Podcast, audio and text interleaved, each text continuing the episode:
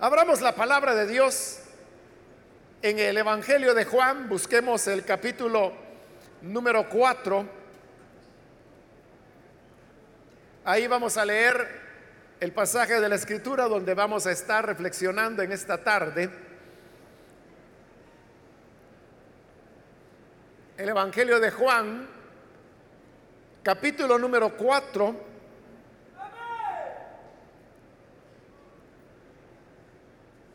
Y vamos a leer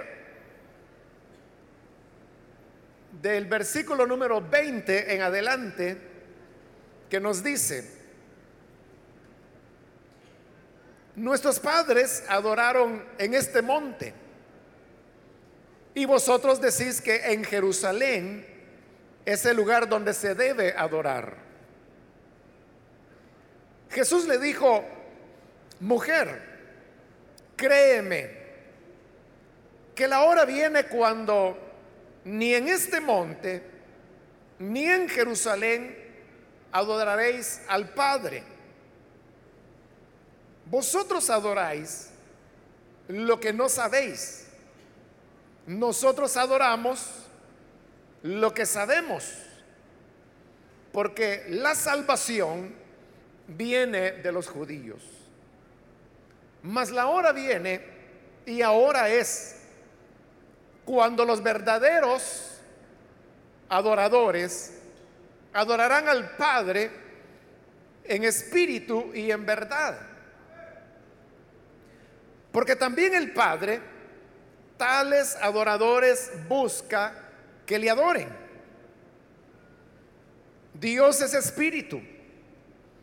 Y los que le adoran en espíritu y en verdad es necesario que adoren. Hasta ahí dejamos la lectura. Pueden tomar sus asientos, por favor.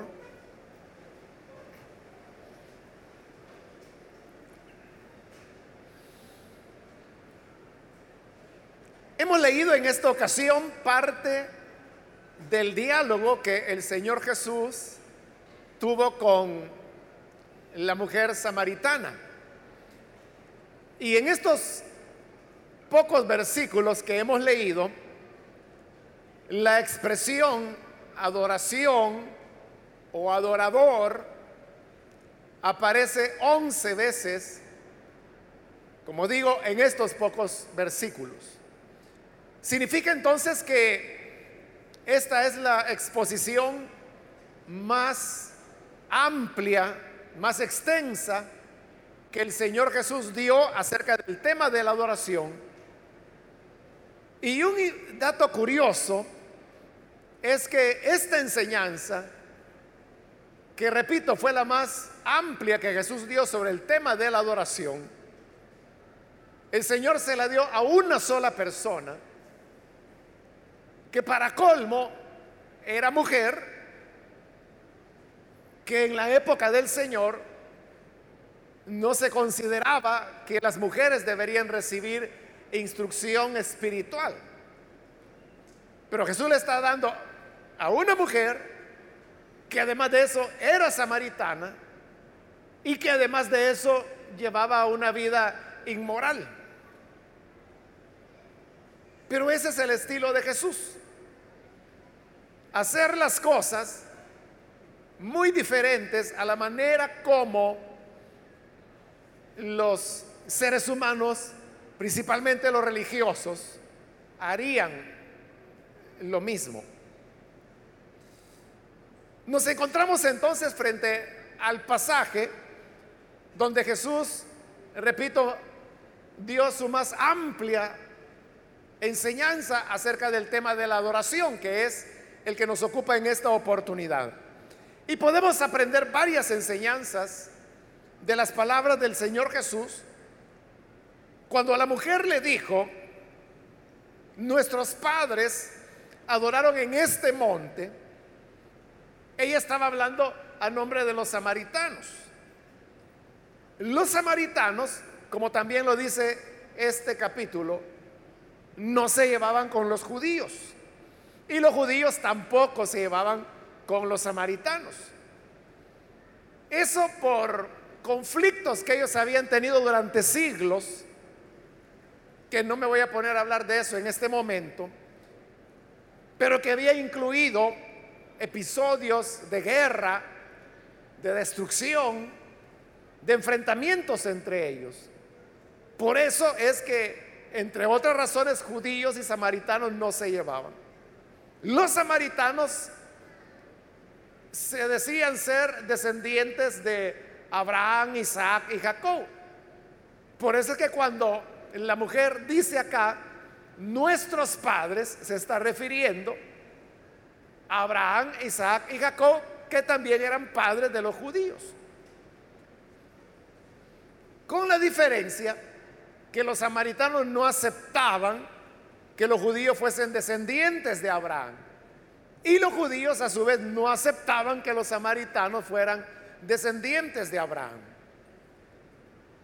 Dentro de esas diferencias que tenían, los samaritanos adoraban a Dios en un monte que era el monte Gerizim, en tanto que los judíos adoraban en el templo que estaba en Jerusalén. hablando de eso, es que la mujer le dice al Señor en el versículo 20, nuestros padres adoraron en este monte. O sea, lo que ella está diciendo es Abraham, Isaac, Jacob, adoraron en el monte Gerizim. Pero ustedes, es decir, los judíos, dicen que en Jerusalén es el lugar donde se debe adorar. La mujer está tocando ahí un punto de conflicto, el más fuerte que había entre judíos y samaritanos. La mujer sabía que Jesús era judío y Jesús sabía que la mujer era samaritana. Entonces, lo que la mujer está diciendo es, ¿a dónde? Bueno, no es que ella esté preguntando, más bien ella está diciendo que como los padres adoraron en el monte Gerizim, ahí es donde hay que adorar. Pero los judíos dicen que tiene que ser en Jerusalén.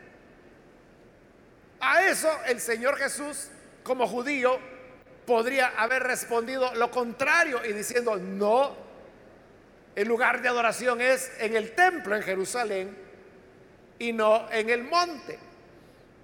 Pero en lugar de eso, la respuesta de Jesús fue muy diferente.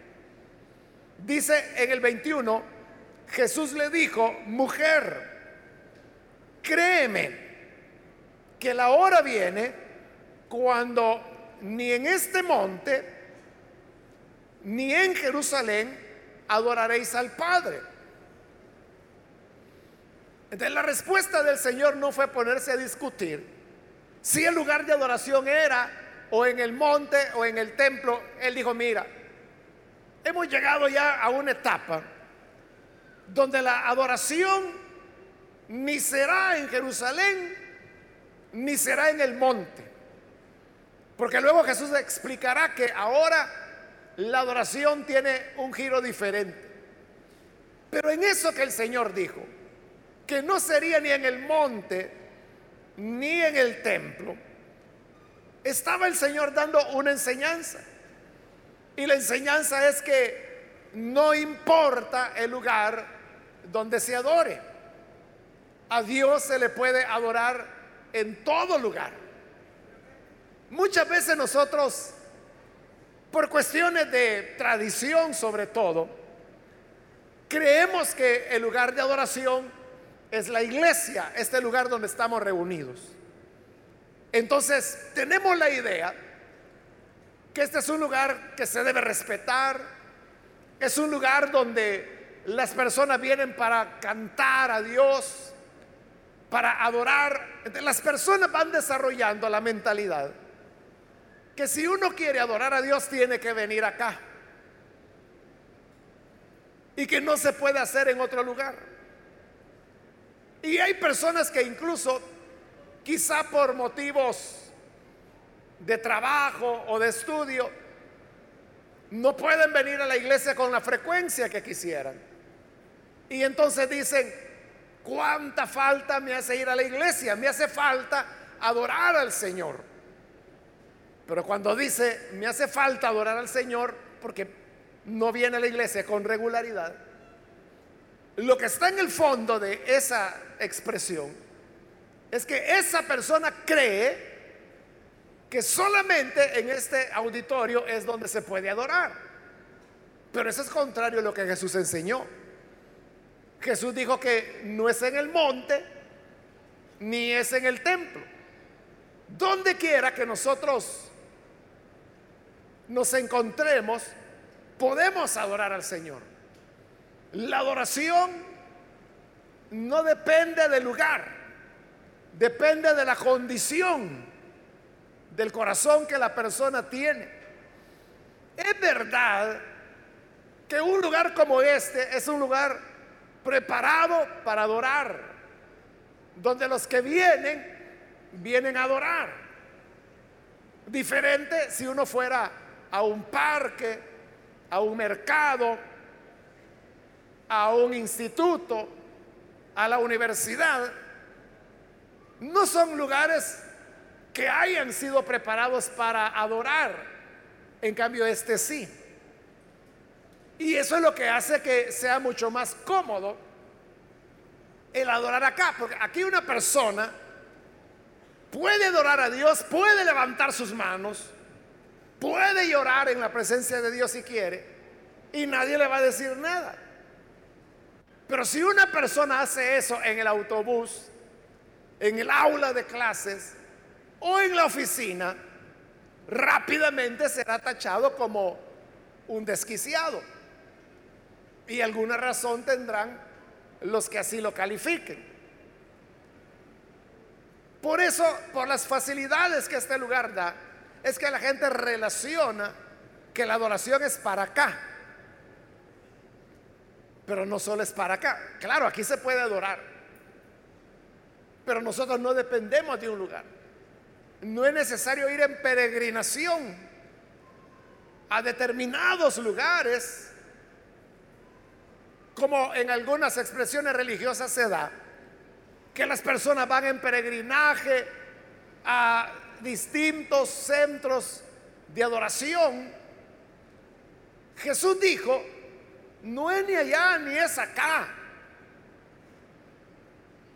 Porque esa no es la adoración que agrada a Dios, no es la adoración del lugar, sino que es la adoración, como lo vamos a ver, que depende de la forma de vida que cada persona lleva. Ahora, en el versículo 22, Jesús le continúa diciendo a la mujer, vosotros adoráis lo que no sabéis. ¿Qué palabras esas del Señor? Vosotros adoráis lo que no sabéis. Eso recuerda mucho aquella práctica que Pablo encontró en Atenas cuando los griegos, los paganos, habían llenado de altares de dioses sus, sus calles por las cuales transitaban. Y el colmo fue un día que Pablo encontró otro altar que estaba dedicado al Dios no conocido. Y como no era conocido, no había imagen en ese altar, porque era el Dios no conocido. Entonces Pablo tomó eso como base y les digo, ese a quienes ustedes adoran sin conocer. Son palabras parecidas a las que Jesús le está diciendo hoy a la samaritana. Ustedes adoran lo que no saben. Y eso habla de cómo la adoración puede llegar a ser algo rutinario, algo hueco. Porque si uno adora lo que no sabe, entonces no está verdaderamente adorando. Uno necesita saber qué es lo que adora para poderle adorar propiamente. No es posible que haya una joven que diga, es que yo adoro a un muchacho. Y le preguntan, ¿y quién es ese muchacho? No sé. Resulta extraño, ¿no? O que un joven diga, no, es que yo a esa muchacha la adoro verdaderamente. Es mi adoración. ¿Y quién es esa muchacha? No sé. Eso es lo que Jesús le está diciendo a la samaritana. Ustedes adoran lo que no saben. Y es lo que Pablo le dijo a los atenienses. Ustedes lo adoran sin conocerlo. Y eso nos puede ocurrir también a nosotros. Que adoramos, cantamos, hacemos de todo, pero no sabemos a quién estamos adorando. Adoramos lo que no sabemos. Y así es como las personas pueden cantar por cantar. Cantan porque han escuchado repetir determinados cantos y lo van memorizando, saben la letra, les llegan a gustar. Los oyen por la radio, los disfrutan, los cantan pero lo que están disfrutando es la melodía en sí, el canto en sí, como disfrutar cualquier otra música que no tenga contenido religioso. Las personas pueden cantar de esa manera, las personas pueden emocionarse, las personas pueden decir, esa alabanza me gusta. Las personas pueden venir acá y seguir la rutina de cantar, levantar las manos, ponerse en pie, orar, sentarse, orar de nuevo, ponerse en pie, ofrendar, etcétera. Y uno puede hacer todo eso como una religiosidad, una rutina que se hace con cierta frecuencia, pero sin que haya una verdadera conciencia y conocimiento de qué es lo que se está haciendo. Por eso la enseñanza del Señor es que nosotros debemos saber a quién adoramos, conocer a quién adoramos. La verdadera adoración arranca de conocer a aquel a quien dirigimos nuestra adoración. ¿Y cómo podemos conocer a Dios? A través de su palabra que Él ha revelado. Cuando conocemos su palabra, le conocemos a Él. Esto significa que para que exista una auténtica adoración, uno debe conocer las escrituras, porque a través de ellas conoce a Dios. Jesús dijo, refiriéndose a las escrituras, ellas dan testimonio de mí. Ellas explican quién soy. Ellas aseveran la verdad acerca de mí. De la verdadera adoración parte de las escrituras, del conocimiento que se debe tener de Dios a través de su palabra. Ahora, en el versículo 23, Jesús le continuó explicando a la mujer, más le dijo, la hora viene y ahora es. ¿La hora de qué? Dice cuando los verdaderos adoradores adorarán al Padre en espíritu y en verdad. Jesús está hablando que venía una hora y él decía, y ya vino la hora. La hora de que de cambiar la forma de adorar. Porque cuando Jesús dijo, mujer, te digo que no es en el monte ni es en el templo. Dijimos que se puede orar en cualquier lugar. ¿Y por qué se puede adorar en cualquier lugar? Yo dije, porque más adelante el Señor explicará, y es lo que está explicando en este momento. Cuando Él dice, viene la hora, y ahora es, cuando los adoradores adorarán en espíritu y en verdad. Jesús está hablando ahora de una nueva era, una nueva época en la cual la adoración iba a cambiar de carácter. Porque ¿cómo era la adoración en Israel o entre los samaritanos? Era una adoración que se basaba en ritos, en sacrificios, en holocaustos, en ceremonias. Todas estas cosas eran elementos que formaban la manera de adorar para ellos en el templo en Jerusalén. Desde la época de David, él había organizado 24 grupos de sacerdotes encargados de la música. De tal manera que en el templo en Jerusalén había música las 24 horas del día. Día y noche. Nunca paraba la alabanza y si una persona llegaba al templo el día y la hora que fuera, allí había alabanza.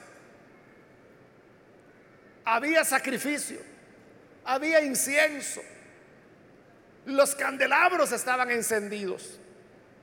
Los panes estaban colocados sobre la mesa de los panes de la proposición dentro del tabernáculo la gente tenía que ir al templo. Porque ahí era donde estaba la música, ahí es donde estaban los sacerdotes, ahí estaba el altar, ahí se ofrecía el sacrificio, ahí se ofrecía el holocausto. Pero ahora, dice el Señor, no, no, ya no se usarán ropas especiales como las que utilizaban los sacerdotes. Ya no habrá cortinas que cierren la entrada para que la gente no venga. Porque el día cuando Jesús murió en la cruz, la Biblia dice que el velo, la cortina que cerraba la entrada, se rompió de arriba abajo y quedó abierta. Eso era como Dios diciendo, ahora todos pueden entrar, pasen adelante, vengan a adorar. No necesitamos de mediadores. No necesitamos de sacerdotes como en el caso de Israel y de los samaritanos, que necesitaban un sacerdote que les ofreciera el sacrificio, que orara por ellos, que los bendijera. Hoy todos nosotros tenemos libre acceso a la presencia de Dios. Hace unos tres días quizá, un muchacho me escribió y me, me pedí oración por una necesidad que él tiene. Y él me decía, ore, me dijo, porque a usted Dios lo oye más, me dijo. Y yo le respondí, con gusto, le dije, yo voy a orar, le dije. Pero no es verdad que Dios oiga mi oración más que la tuya, le dije. Sea, ¿por qué tendría él que oírme más a mí que a cualquier otro cristiano?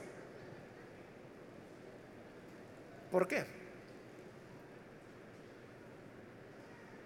Todos somos hijos de Dios. Todos somos lavados con la sangre del cordero. Todos tenemos al mismo Padre. Nosotros somos hermanos entre nosotros. Si su Padre es Dios y mi Padre es Dios, ¿Por qué él tendría que tener preferencia por mi oración y no por la suya si usted y yo somos hermanos, hijos del mismo Padre? Pero lo que está detrás de ese pensamiento de este muchacho, lo menciono a él porque fue como digo hace unos tres días, pero eso es frecuente, mucha gente hace eso.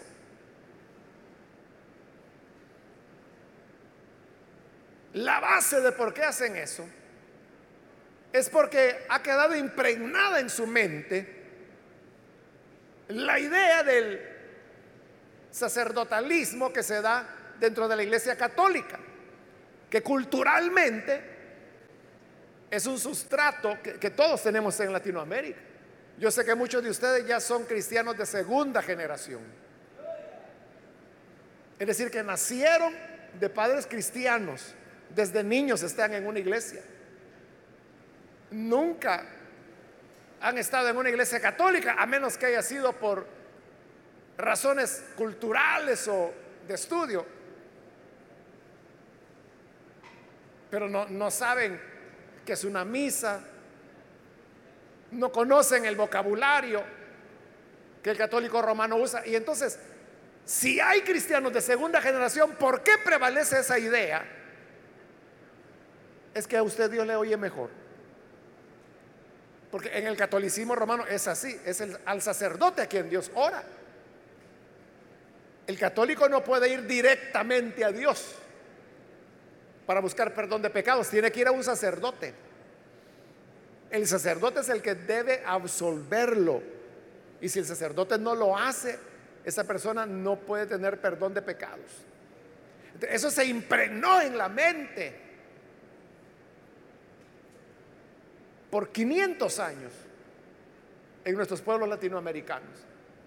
La gente se acostumbró a la idea que el sacerdote es la persona especial, es el mediador, es a quien Dios oye. Y en el catolicismo romano así es el dogma, así es como lo hace.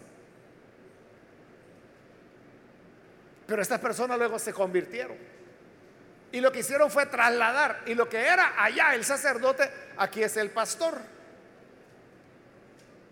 Y se comenzó a trasladar la idea que al pastor lo oye más. Muchos de ustedes, repito, nacieron ya en hogares cristianos. Pero ¿qué pasó? Que esos padres tenían esa idea y se las transmitieron a ustedes. Que Dios oye mejor al pastor.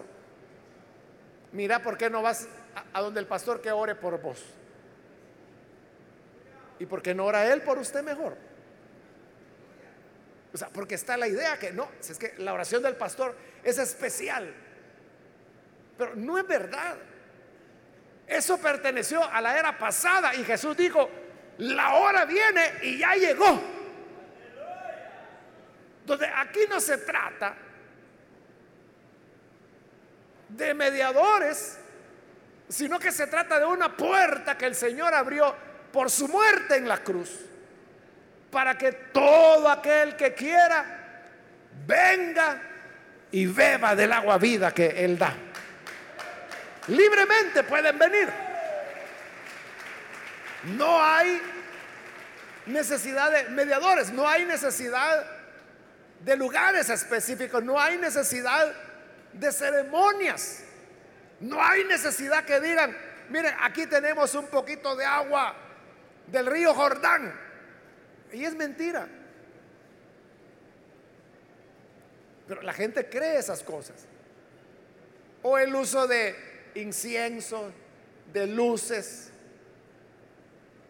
de sonidos especiales. Todos esos elementos rompen con la nueva era de la que Jesús está hablando, que es una adoración diferente. No necesitamos vestiduras sacerdotales para adorar a Dios, no necesitamos un lugar específico, no necesitamos determinado color de flores, no necesitamos incienso, no necesitamos campanas, no necesitamos velas.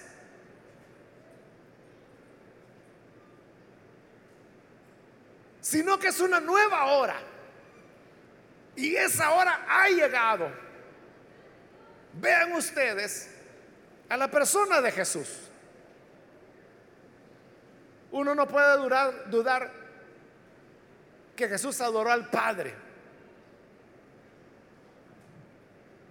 Pero usted podría mencionarme, podrías mencionarme un pasaje de la Biblia donde diga que Jesús cantó.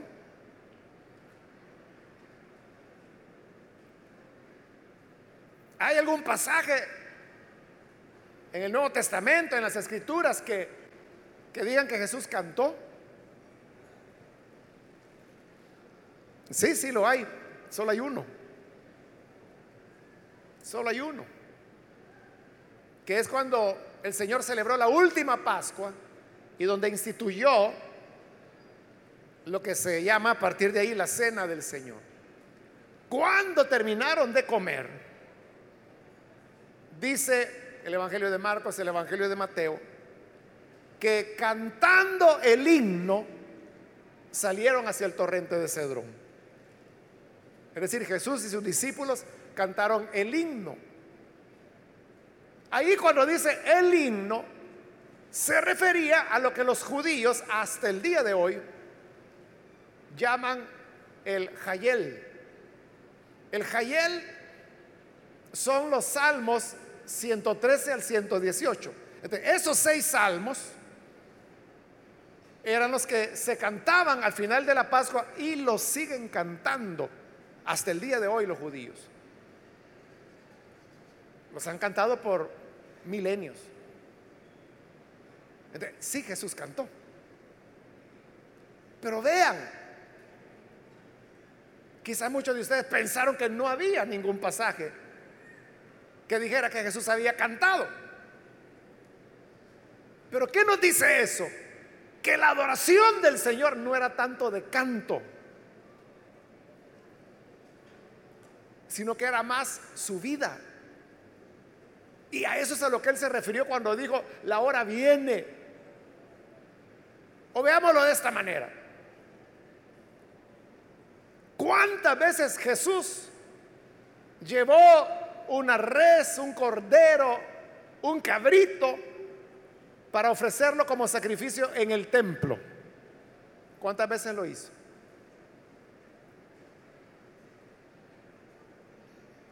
nunca lo menciona la Biblia eso. Y eso era la manera como se adoraba en la época. Pero Jesús dijo, viene una hora diferente. hoy hemos llegado también a esa hora, porque en la época de Jesús dijo, ya es. Es decir, esta nueva hora comenzó hace dos mil años ya.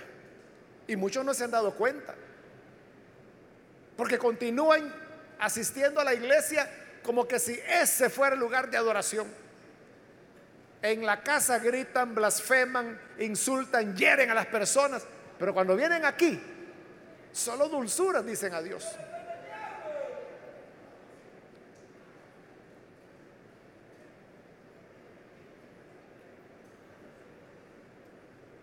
Esa es la vieja manera de adorar.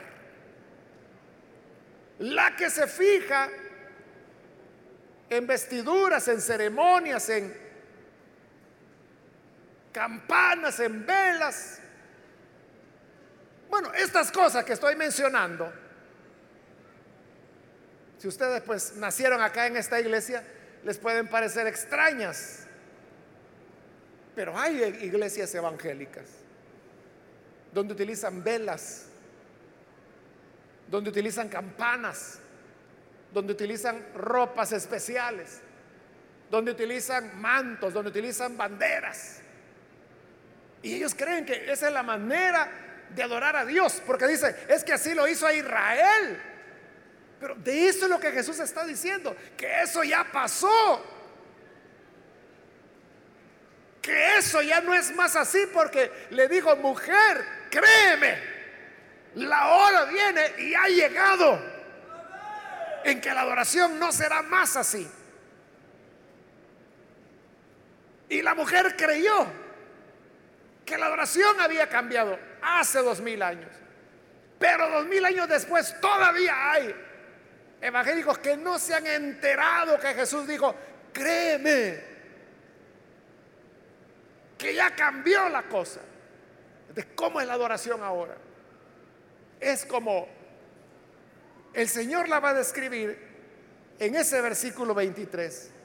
Vuelvo a leerlo. La hora viene y ahora es, oiga esto, cuando los verdaderos adoradores, cuando los verdaderos adoradores significa que si Jesús hablaba de verdaderos adoradores, es porque hay falsos adoradores. Si algo se señala como verdadero, es porque hay una contraparte que es falsa. Entonces, ¿quiénes son los falsos adoradores? Lo podemos reducir en base a lo que ya vimos.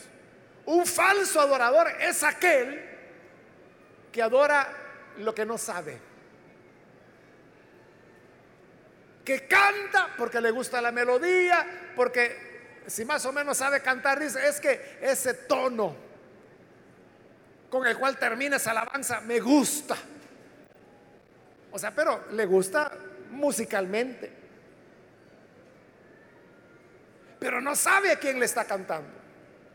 No sabe qué está diciendo con su canto. Hace, hermanos, años atrás, allá por la década de los 90, en los Estados Unidos hubo un grupo cristiano que se llamó Striper. Y ellos tuvieron un, un himno, hicieron, que fue un éxito. Y no solamente fue un éxito en el mundo evangélico, sino que trascendió al mundo secular. Lo que pasó con ese himno o canto de, de Striper es que llegó al Salvador. Pero aquí la gente no sabía que se trataba de un grupo cristiano. Entonces ponían este canto que en español el grupo Retorno de aquí de la iglesia lo tradujo al español y le puso como nombre En verdad. Es un himno que habla acerca del amor de Cristo por sus hijos. ese himno que se llamaba En verdad, pero que era en inglés, lo utilizaban, era la época, estoy hablando de los años 90, de las discomóviles, de las verbenas en las calles, esa época. Entonces ponían esa alabanza y la gente la bailaba, la bailaba pegado porque es un canto suave. Ahí estaban las parejas apretándose, bailando y no sabían lo que estaban bailando. En el año de 1995 fue, nace la Radio Restauración en Santa Ana. Y para la inauguración hicimos la inauguración la hicimos en el estadio de Santa Ana. Y para el sonido contratamos a, una empresa que era discomóvil, pero era una discomóvil famosa en esa época, o sea que tenía un equipón. Entonces yo hablé con ellos y les dije, mire ustedes, nos pueden dar un servicio. Ellos no eran cristianos, no era una empresa secular nos pueden dar un servicio para el estadio. Y yo les dije, es una actividad cristiana. Sí, me dijeron. Si nosotros me dijo, tenemos dos departamentos. El departamento de, de música, es decir, de, de verbenas y de disco móvil. Y tenemos, me dijo, el departamento de eventos. Y tenemos equipo para el estadio. Bueno, los contratamos y ellos pusieron el equipo, llegaron puntuales y todo. Y, e invitamos al grupo Retorno para que tocara la alabanza. Entonces cuando los hermanos estaban cantando la alabanza, tocaron en verdad el himno de Striper, ¿no? pero ya traducido al español. Y cuando lo estaban tocando, hermano, yo estaba cerca de la consola donde estaba operando el, muchacho de esa compañía y tenía sus ayudantes al lado. Entonces, cuando yo estaba ahí, yo oí que dijeron, oí, oí lo que están tocando. Y se quedaron ellos muy sorprendidos porque hasta ahí se dieron cuenta que esa canción que ellos la ponían en las verbenas y que la gente la bailaba pegado era un himno. No lo sabían porque estaba en inglés. Así les pasa a muchos que adoran lo que no saben. Les gusta el canto, le gusta la música, le gusta la voz. Mire, es que esa muchacha tiene una voz que parece un ángel. Eso les encanta, pero nunca han analizado el contenido. Y menos conocen a aquel a quien adora Ese es un falso adorador. Ese que solamente canta. Usted sabe que, bueno, cantar e-, es una técnica, ¿no? O sea, no todas las personas pueden cantar. Hay que tener ciertas cualidades naturales y otras que se aprenden. Pero hay gente que canta muy bien y canta alabanzas y las cantan muy bien y no son cristianos. Yo, conozco hermanos, hermanas que eran parte de grupos de alabanza o coros en iglesias y no eran nacidos de nuevo. Cantaban y cantaban lindo, me acuerdo de un hermano que fue parte de un coro y un día cantaron tan bien que la mamá de él lo había ido a escuchar y hasta se desmayó en la iglesia la hermana. O sea, le impresionó tanto, o sea, lo sublime como habían cantado, que la hermana se desmayó. O sea, se, desmayó de la impresión de gozo, ¿no? De lo hermoso que había estado la alabanza. Y el hijo de ella, porque ella sabía que su hijo estaba cantando ahí, su hijo no era nacido de nuevo. Él andaba en pecado. Ella no lo sabía, ella creía que su hijo era cristiano porque iba a la iglesia, era miembro del coro, cantaba, tenía muy buena voz. Por eso lo pusieron en el coro. Y no era nacido de nuevo. Ese es un falso adorador. Jesús dijo, viene la hora cuando los verdaderos adoradores, se necesitan adoradores de verdad, no falsos. ¿Quiénes son los verdaderos? Los que saben a quién adoran. Y lo saben por la escritura. Y lo saben porque lo conocen. Y lo saben porque han tenido una experiencia con Él. Y lo saben porque lo aman. Y lo saben porque le sirven. Y continuó diciendo el Señor. Estoy en el 23. Los verdaderos adoradores adorarán al Padre en espíritu y en verdad. eso los hace ser verdaderos adoradores que la adoración es, en primer lugar, en espíritu. Y en segundo lugar, es en verdad. Cuando habla de espíritu allí, no se está refiriendo al Espíritu Santo. En el griego eso es confuso porque se escribe igual. Al menos en nuestras Biblias, cuando se refiere al Espíritu Santo se pone en mayúscula. Pero en el griego no. Entonces queda a decisión del traductor si le pone mayúscula o minúscula. Pero el contexto aquí es muy claro y se sabe que está hablando del espíritu humano, no del Espíritu Santo. Entonces dice que hay que adorar en espíritu. ¿Qué significa eso? Que la auténtica adoración a Dios es espiritual. ¿Y qué significa que es espiritual? Significa que no es de formas, Usted sabe que hay gente que se pelea. Si usted no adora de rodillas, usted es del anticristo. Si no adora de pie, es que es mundano. Si adora sentado, es que pecó. para ellos lo importante es que si se está en pie, sentado, arrodillado, de medio lado, eso es lo importante para ellos. Pero Jesús dijo, la verdadera adoración es en espíritu. Uno podría estar en la cama de un hospital, todo quebrado, colgado y entubado. Pero si esa persona ahí dice, te alabo mi Señor, está adorando en espíritu. Amén, hermanos. La verdadera adoración es en espíritu, es decir, que viene de adentro. Y uno no puede ser espiritual un minuto sí, un minuto no. Un día sí, un día no. La vida misma debe ser una adoración. Porque Pablo dijo, no anden en la carne, sino en el espíritu. Si la adoración es en el espíritu, es espiritual. Nosotros debemos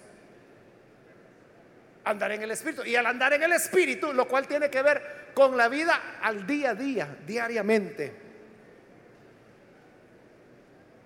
Ahí estamos adorando a Dios. Ya lo dijimos, Jesús adoró al Padre. Pero ¿cuántas veces ofreció Cordero Jesús? Nunca. ¿Cuántas veces cantó? Una vez mencionan los evangelios. Y entonces, ¿cómo era que él adoraba? Su vida. Su vida era un olor grato de adoración que llegaba hasta el Padre. Y por eso el Padre daba testimonio de él. En el bautismo, él dijo, Él es mi Hijo en quien yo me contento. En el monte de la transfiguración dijo, Él es mi Hijo amado, en el que tengo complacencia. A Él oigan. Aquí en este Evangelio de Juan, Jesús oró y le dijo, Padre, glorifica tu nombre. Y el Padre le responde, lo he glorificado y lo glorificaré otra vez. Y toda la gente que estaba ahí lo oyó. Y dijeron, ¿qué fue eso? Y unos dijeron, ha de haber sido un trueno. Y Jesús les dijo, esa voz no vino por mí, vino por ustedes, para que crean. El Padre a cada momento estaba en una comunión continua con su Hijo. Toda su vida era una adoración. la adoración no solamente es la hora que aquí se canta antes de la predicación. La adoración no es solamente cuando te pones los audífonos con una alabanza y estás cantando. O sea, la adoración debe ser en todos los momentos de la vida. Por eso él dijo, en espíritu y en verdad. ¿Y de qué habla? De la verdad. ¿Qué es la verdad? La verdad es la sinceridad, es la transparencia, es la honestidad. Porque uno puede ser un diablo afuera, pero aquí entra de manita junta y habla suavecito. Hace poco platicaba con un hermano, estábamos hablando de otra persona que es una persona de personalidad complicada y hiere a las personas, es, es muy hiriente. Pero cuando uno habla con él, es la amabilidad encarnada en él. Uno no puede creer que esa persona tiene esas dos personalidades, ¿no? Que puede ser muy atento, muy dulce, pero también era sumamente dañino con otras personas. Eso no es ser adorador en verdad.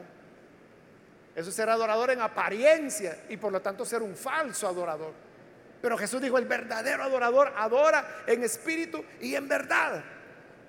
Y yo termino con el versículo 23, cuando Jesús dijo en la parte final, porque también el Padre, tales adoradores busca que le adoren. El Padre busca esos adoradores.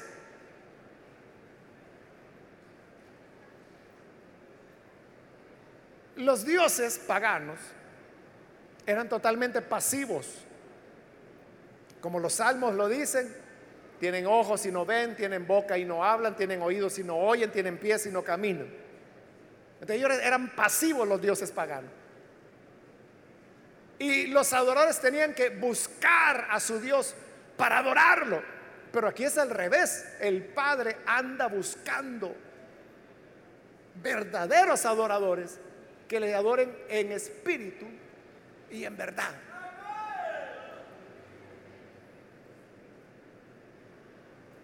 ¿Qué Dios el que tenemos nosotros? Un Dios diferente a los demás dioses.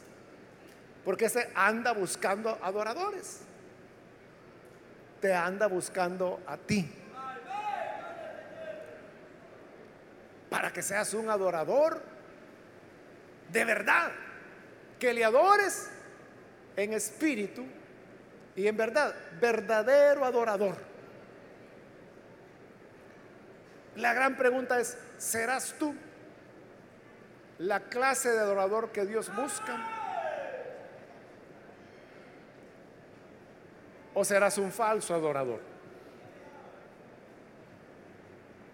Ese es el reto que el Señor le dejó a la mujer samaritana. A la mujer samaritana le parecieron tan sabias y profundas las palabras de Jesús que ella le dijo, me da la impresión que eres un profeta. Y sabemos, le dijo ella, que un día vendrá el Cristo. Y cuando Él venga, Él nos va a explicar todas las cosas. Y Jesús le dijo, ah, mujer, el que habla contigo, Él es. Él se reveló y le dijo, soy yo el que estás esperando.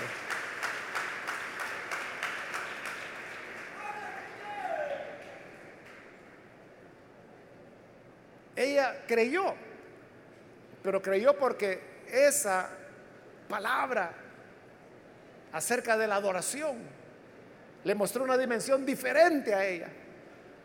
Quiera Dios que hoy nosotros tengamos esa dimensión diferente y podamos convertirnos en verdaderos adoradores.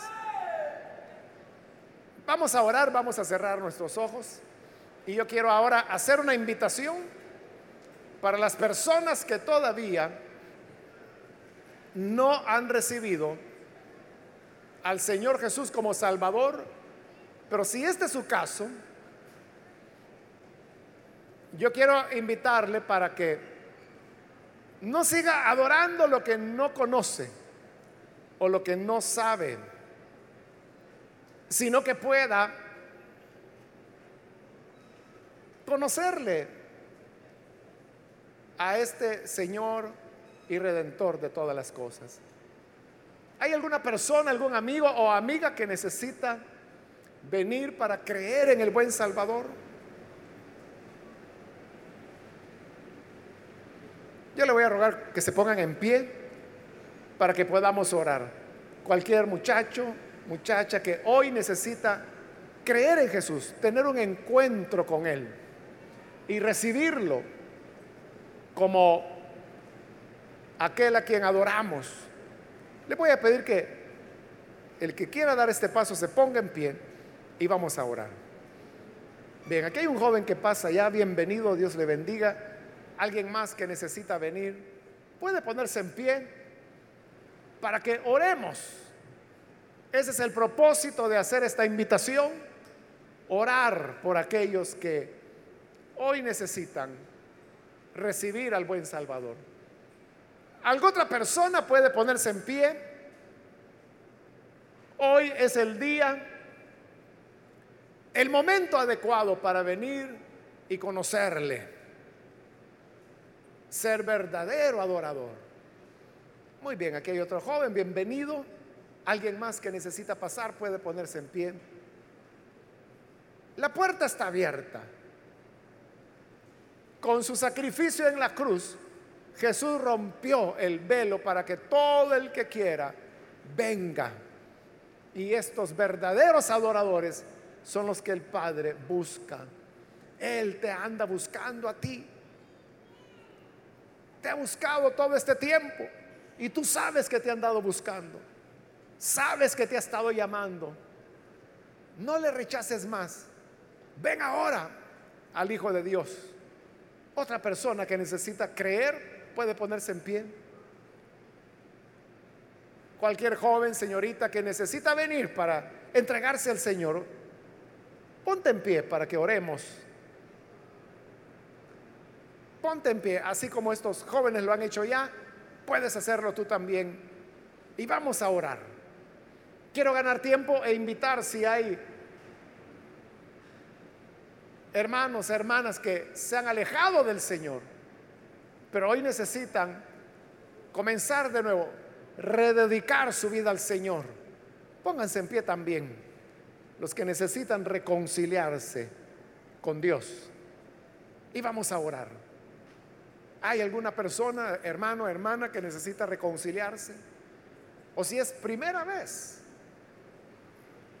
que necesitas venir para creer en Jesús, ponte en pie. ven, acércate. Porque es el momento adecuado, la hora de salvación. ¿Hay alguien? ¿Alguien más? Muy bien, aquí hay una joven, bienvenida. Otra persona que necesita venir. Muy bien, aquí hay otra señorita, bienvenida también. Alguien más que necesita venir. Puedes pasar. Y oraremos en este momento.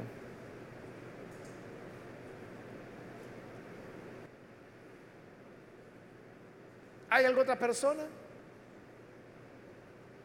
Voy a finalizar, esta es ya la última invitación que estoy haciendo. Si hay alguien más que necesita venir para creer en el Señor, puedes ponerte en pie ahora y pasar. Vamos a orar. ¿Hay alguien más?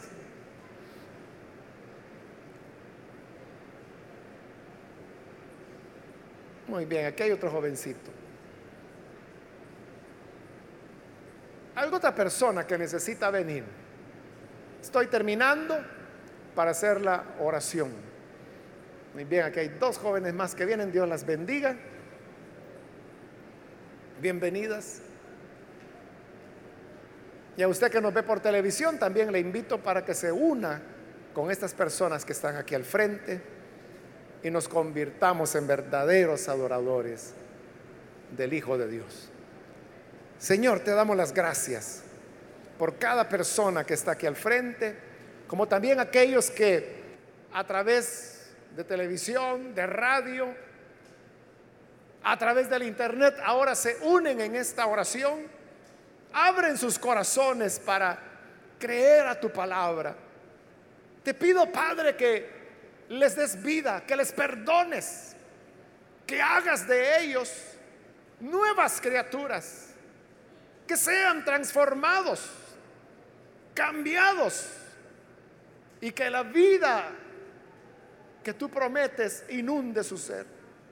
Permítenos, Señor, conocerte para que así adoremos lo que sabemos. Permítenos ser verdaderos adoradores. Permítenos entrar en esta nueva era de adoración que no tiene que ver con lugares, con ritos ni con ceremonias, sino con la expresión pura de un corazón rendido a ti, dedicado a ti. Es lo que te pedimos, Señor, por Jesucristo nuestro Salvador. Amén.